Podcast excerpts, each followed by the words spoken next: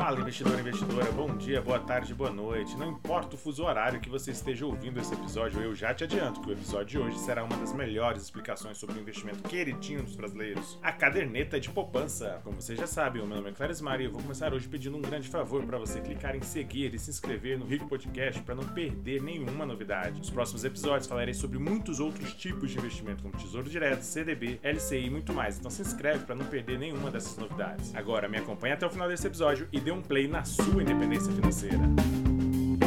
Comecei esse episódio falando que a poupança é um investimento queridinho dos brasileiros. Digo isso porque a grande maioria dos brasileiros já devem ter utilizado uma conta poupança em algum momento da sua vida. Eu diria até que ela faz parte do imaginário brasileiro, até porque já existe há mais de 150 anos. Eu mesmo me lembro que antes mesmo de eu abrir uma conta corrente, eu já tinha aberto uma conta poupança, a famosa caderneta de poupança da Caixa Econômica Federal. Imagino que muitos de vocês ou já tiveram uma dessas cadernetas de poupança ou conheceram alguém que tivesse. Mas não é apenas no imaginário que a poupança é a queridinha dos brasileiros. Os dados confirmam essa preferência. No fim de 2021, por exemplo, havia pouco mais de um trilhão de reais depositados nas contas de poupança do país. É muito dinheiro. Só a título de comparação, eu posso citar todos os títulos do Tesouro Direto somavam no mesmo período 76 bilhões de reais, ou então que todas as ações negociadas na bolsa de valores diretamente por pessoas físicas totalizavam 374 bilhões. Tudo isso no final de 2021. Ou seja,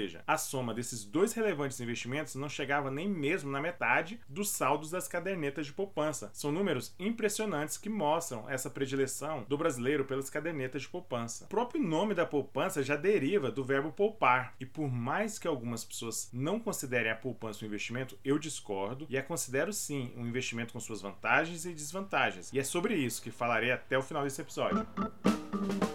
Provavelmente você, inclusive, já deve ter ouvido em algum lugar alguém dizer que você precisa sair da poupança, que a poupança é o pior investimento que existe, entre várias outras falas do tipo. Eu já penso diferente, até escrevi um livro falando sobre o assunto, tamanha relevância disso, a meu ver. Por isso eu digo que antes de sair da poupança, você precisa saber como ela funciona e se ela te atende ou não em seus objetivos financeiros, seja em termos de risco-retorno, bem como se os outros investimentos podem ou não te atender melhor do que a poupança, porque em alguns casos pode ser que não atenda. Então, se você é alguém que há tempos poupa seu dinheiro e o guarda na poupança e vem sendo bombardeado por opiniões ou informações que criticam aqueles que ainda deixam seu dinheiro na poupança, eu quero lhe dizer que quem possui um hábito consolidado de guardar dinheiro na poupança merece elogios ao invés de críticas, pois diferentemente da maioria dos brasileiros, você é uma pessoa que cultiva o hábito de poupar e isso é uma excelente qualidade. E mesmo quem passa a vida toda apenas poupando seu dinheiro na poupança, já está na frente de muitas pessoas que sequer poupam ou ainda de outras que se propõem a realizar investimentos mais arrojados que no fim das contas acabam sendo prejuízos. Por isso, se você é uma pessoa que só investe em poupança e está aqui ouvindo esse podcast buscando adquirir novos conhecimentos sobre outras formas de investimento, merece aplausos, pois está seguindo o caminho de estudo e da busca do conhecimento antes de mudar o local onde seu dinheiro fica guardado. Evidentemente, existem situações em que outros investimentos tão seguros ou mais seguros que a poupança podem ser mais vantajosos e eu realmente espero que ao longo dos episódios do Rico Podcast você tenha clareza sobre isso para então aprofundar o conhecimento e alocar o seu dinheiro dinheiro da melhor maneira. Feito esse parênteses, agora vamos entender melhor as regras da famosa poupança.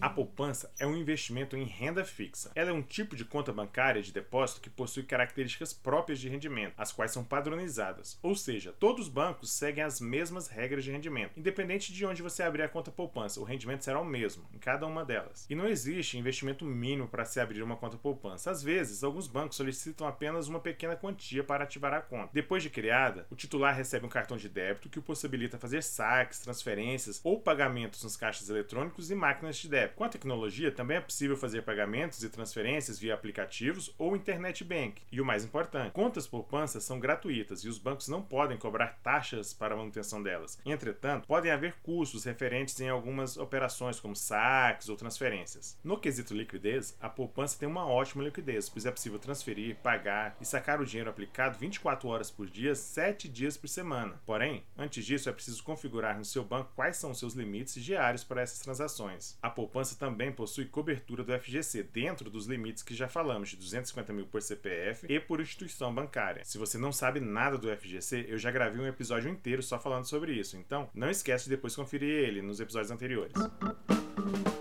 Agora, vamos falar sobre o rendimento da poupança. Afinal, as pessoas falam que poupança não rende nada, mas afinal, qual é esse rendimento? Pode ser de duas maneiras, a depender da data que o investimento foi feito, se antes ou depois de 3 de maio de 2012. Então, para saber qual o rendimento da poupança, a primeira coisa que precisamos fazer é verificar quando o depósito foi realizado. Se o depósito tivesse sido realizado até 3 de maio de 2012, só existe uma forma de remuneração das contas de poupança nesse caso. É um rendimento mensal pré-fixado de 0,5% ao mês e não 6% ao ano. Mais para frente eu vou explicar por que, que eu estou dizendo isso. Acrescido do valor correspondente à variação da TR. O que, que é essa TR? TR é a sigla de taxa referencial e foi criada nos anos 90, no período que o país viveu uma hiperinflação. Ela é divulgada pelo Banco Central do Brasil e atualmente está em 0%. Porém, recentemente, depois de um longo período em 0%, oscilou alguns dias por volta ali de 0,10%. Ainda assim, eu diria que hoje em dia a TR não impacta tanto o rendimento da poupança, mas não deixa de ser importante lembrar que ela existe e que conforme a situação econômica do país, o percentual da inflação e da taxa Selic pode acontecer de a TR ser superior a 0%, como aconteceu recentemente. Eu fiz questão de ressaltar que o valor de rendimento da poupança é mensal e não anual. Eu fiz isso porque não é apenas a soma simples de 0,5% ao mês. Eu fiz isso porque alguns locais na internet ainda informam que o rendimento anual da poupança para depósitos realizados até 3 de maio de 2012 seria de 6% ao ano, quando na verdade é de 6,16% ao ano mais TR, pois a regulamentação de rendimentos da poupança não é anual, mas sim mensal, conforme a Lei 8.177 de 1991. Agora, se o depósito tiver sido realizado após 3 de maio de 2012, o rendimento pode ser de duas maneiras, a depender do valor da taxa Selic meta. Se a taxa Selic for superior a 8,5% ao ano, a poupança renderá 0,5% ao mês, acrescido do valor correspondente à variação da TR. Aquela mesma situação que eu falei agora há pouco. Porém, se a taxa Selic for menor ou igual a 8,5% ao ano, a poupança renderá 70% do valor mensal da taxa Selic meta, acrescido do valor correspondente à variação da TR. Vale aqui observar que a base de cálculo da poupança é sobre a taxa Selic meta e não sobre a taxa Selic over. Isso acaba sendo uma ligeira vantagem para a poupança, pois a maioria dos investimentos é atrelada à Selic over, que normalmente é um pouco menor do que a Selic meta. Outro detalhe importante é que esse cálculo de rendimento é feito separadamente por cada depósito, conforme a data em que ele foi feito. Então, digamos que eu tenha depositado dois mil reais antes de 3 de maio de 2012 e outros mil reais depois de 3 de maio de 2012. No primeiro caso, o rendimento será pela regra pré-fixada do meio por cento ao mês mais TR, enquanto no segundo caso, ou será 70% da Selic mais TR ou pela regra pré-fixada, a depender de quanto que vai estar a taxa Selic naquele mês. Inclusive, no seu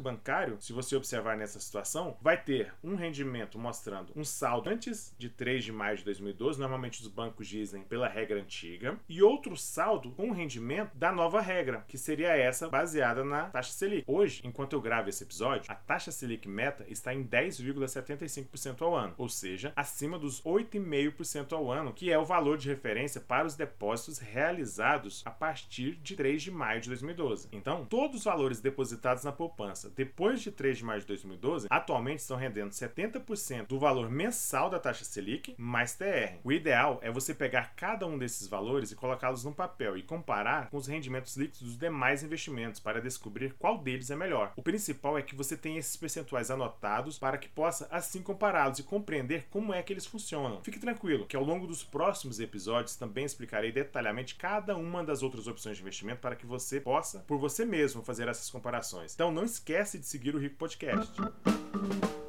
Ainda sobre a rentabilidade da poupança, é importante frisar que esse rendimento é mensal e sempre acontece conforme a data em que foi realizado o depósito. Vou explicar isso melhor. Digamos que eu tenha feito um depósito de mil reais no dia 20 de janeiro e de 500 reais no dia 25 de janeiro. No dia 20 de fevereiro, ou seja, um mês depois do dia 20 de janeiro, apenas os mil reais receberão rendimentos daquele dia. Já cinco dias depois, no dia 25 de fevereiro, os 500 reais irão receber os rendimentos de juros daquele dia. Observem, cada depósito receberá seus rendimentos na na data que completar um mês. Por isso, se diz que os rendimentos são recebidos na data de aniversário da poupança. O fato de o rendimento ser feito apenas mensalmente tem um ponto negativo. Se o saque ocorrer antes de completar um mês do depósito ou do último rendimento, o montante sacado perderá os rendimentos daquele mês. Ele não recebe parcialmente os rendimentos. Então, caso eu esteja fazendo um saque parcial e não todo o montante que eu tenho depositado, o banco irá ver qual situação que eu vou ter menos prejuízos. E para isso, ele vai retirar o dinheiro dos depósitos que receberam rendimentos mais recentemente, com vistas a diminuir o impacto da não aplicação dos juros parcialmente. Vou dar um exemplo para isso ficar mais claro. Digamos que eu tenha depositado mil reais no dia 5 e dois mil reais no dia 10. Caso eu faça um saque de 500 reais no dia 15, o banco irá retirar o dinheiro do montante investido no dia 10 e não do montante investido no dia 5. Ele faz isso porque os depósitos realizados no dia 5 estão mais próximos da sua data de aniversário do que os depósitos realizados no dia 10. Desse modo, o saque recai sobre os depósitos mais distantes da data de aniversário. Esse ponto negativo de o rendimento ocorrer apenas uma vez ao mês não acontece em outros investimentos que possuem rentabilidade diária, ao invés de rentabilidade mensal. Outro ponto negativo da poupança é que ela nem sempre é superior à inflação. Assim, apesar de poder ser uma opção de investimento de curto prazo, não se mostra tão interessante como alternativa de longo prazo e também, em comparação a outros investimentos de curto prazo, ela também pode não ser tão interessante. Mas eu sempre digo que é importante você olhar os seus objetivos, porque em alguns casos eu ainda penso que a poupança pode ser mais relevante.